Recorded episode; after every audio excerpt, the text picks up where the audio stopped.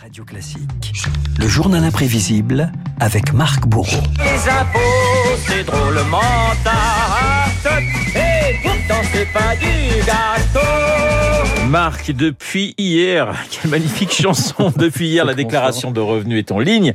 Le retour du casse-tête, hein, l'occasion de revenir sur un sujet qui concerne tous les foyers français, au cœur aussi de la campagne présidentielle qui s'achève, les impôts. L'assiette, le barème, les déductions forfaitaires, les franchises, c'est le retour, Renault. Des mots qui font froid dans le dos de quelques 39 millions de foyers. Avez-vous songé à verser votre premier tiers provisionnel Voilà, 7 à 9 semaines pour se mettre en règle. Alors Renault, le monde fiscal se divise en trois catégories. Ceux qui payent immédiatement, euh, ceux qui esquivent et ceux qui attendent le dernier moment. Je ne sais pas à quelle catégorie vous appartenez. Écoutez, je, je c'est mon épouse qui s'occupe de tout ça. D'accord, très Voilà, bien. Bon, en tout je cas, délègue. pour ceux en tout cas qui attendent le dernier carat, il y a ce risque de provoquer la cohue dans les bureaux de poste. Maintenant c'est minuit, l'heure du cachet de la poste qui fait foi. Vous la donnez au dernier moment chaque année, votre déclaration? Toujours, un réflexe. Tant qu'on est à l'heure, il n'y a pas de, pas de problème. Si on nous avait dit que c'était demain, je crois que j'aurais remis, je t'aurais mis demain seulement. La gabelle, la taille, l'impôt sur les épices. Cette année, la récolte a été très mauvaise, alors il faut payer le double. Les impôts, Renault, sujet éternellement sensible, y compris avec Louis de Funès. Trop cher, La trop... folie des grandeurs. La folie des grandeurs, oui. Trop cher, trop injuste, des révoltes de 1789 aux gilets jaunes et aux bonnets rouges.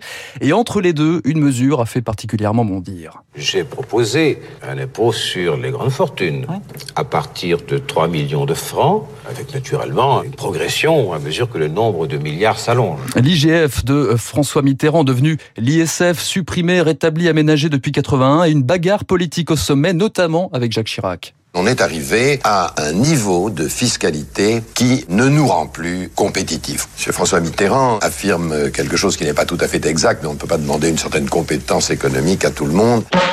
Voilà, les adversaires de l'ISF comptent aussi des artistes. En 84, Serge Gainsbourg dénonçait un racket et brûlait, souvenez-vous, un billet de 500 francs en direct sur le plateau de 7 sur 7. Je vais vous dire ce qui me reste. C'est illégal, oui. C'est illégal. Je vais le faire. J'arrêterai à 74%. Il faut quand même pas déconner. hein. Parce que ça, c'est c'est pas pour les pauvres. Vous vous rendez compte que vous provoquez beaucoup de monde en faisant ça? Ah, Écoutez, c'est mon pognon. Voilà ce qui me reste. C'est ça. Tout prendre, mes gosses et la télé.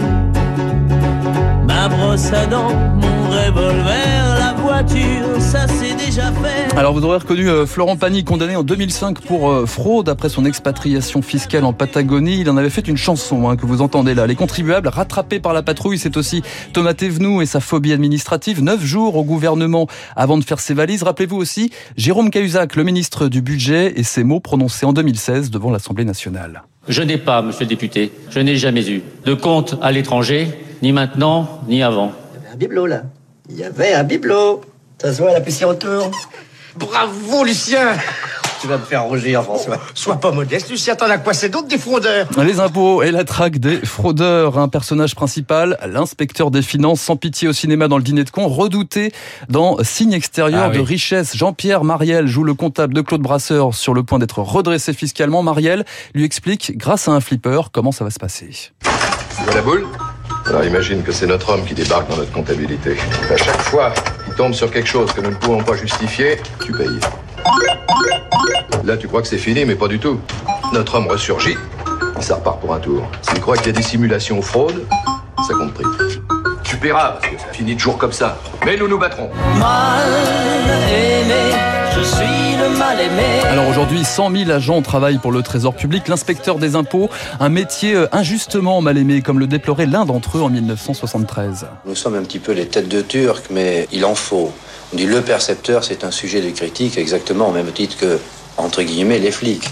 Euh, on leur en veut, on les critique systématiquement. Je ne pense pas qu'on les déteste tant que ça. Moi j'ai le cœur en vacances, je suis toujours de bonne humeur. Vous pouvez me faire confiance, je suis le joyeux percepteur. Renaud, vous venez de faire la connaissance de Monsieur Pouillet, percepteur de Seine-et-Marne au Grand Cœur. En 66, Monsieur Pouillet prend sa retraite et pour la télé, il revenait sur ses méthodes assez étonnantes. C'est un métier très difficile que nous exerçons, mais je l'ai toujours exercé avec humanité. Mais il y en a un que vous avez eu d'une façon assez spéciale. Hein ah oui, oui, je l'ai eu au coup de blanc. Il avait décidé de ne pas payer. Je lui ai dit, écoutez, chaque fois que vous venez payer, je vous paye un coup de blanc. Et ça l'a incité, il est venu, mais seulement il venait souvent. Et il a réussi à lui faire payer tous ses impôts comme ça, sans poursuite, sans frais, sans rien. Voilà, la révolution pour les agents. La comme... méthode du coup de blanc. Oui, la pas méthode mal. du coup de blanc, pourquoi pas. La révolution pour les agents comme pour les, les contribuables, c'est le numérique, évidemment. 23 millions de déclarations en ligne aujourd'hui. C'est aussi le prélèvement à la source, à la clé. 5800 postes d'inspecteurs supprimés. On espère, on espère qu'il reste encore quelques monsieur Pouillet. Alors vous avez commencé ce journal imprévisible par une chanson assez inattendue. Moi je vais vous proposer dans un autre genre, euh, toujours une chanson des Charlots sur les impôts dans les années 70. Attention,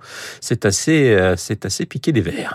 Si tu veux pas payer l'impôt, cache ton piano, cache ton banjo, cache ta trompette, ton tambour avec tes tes castagnettes et tes grolles.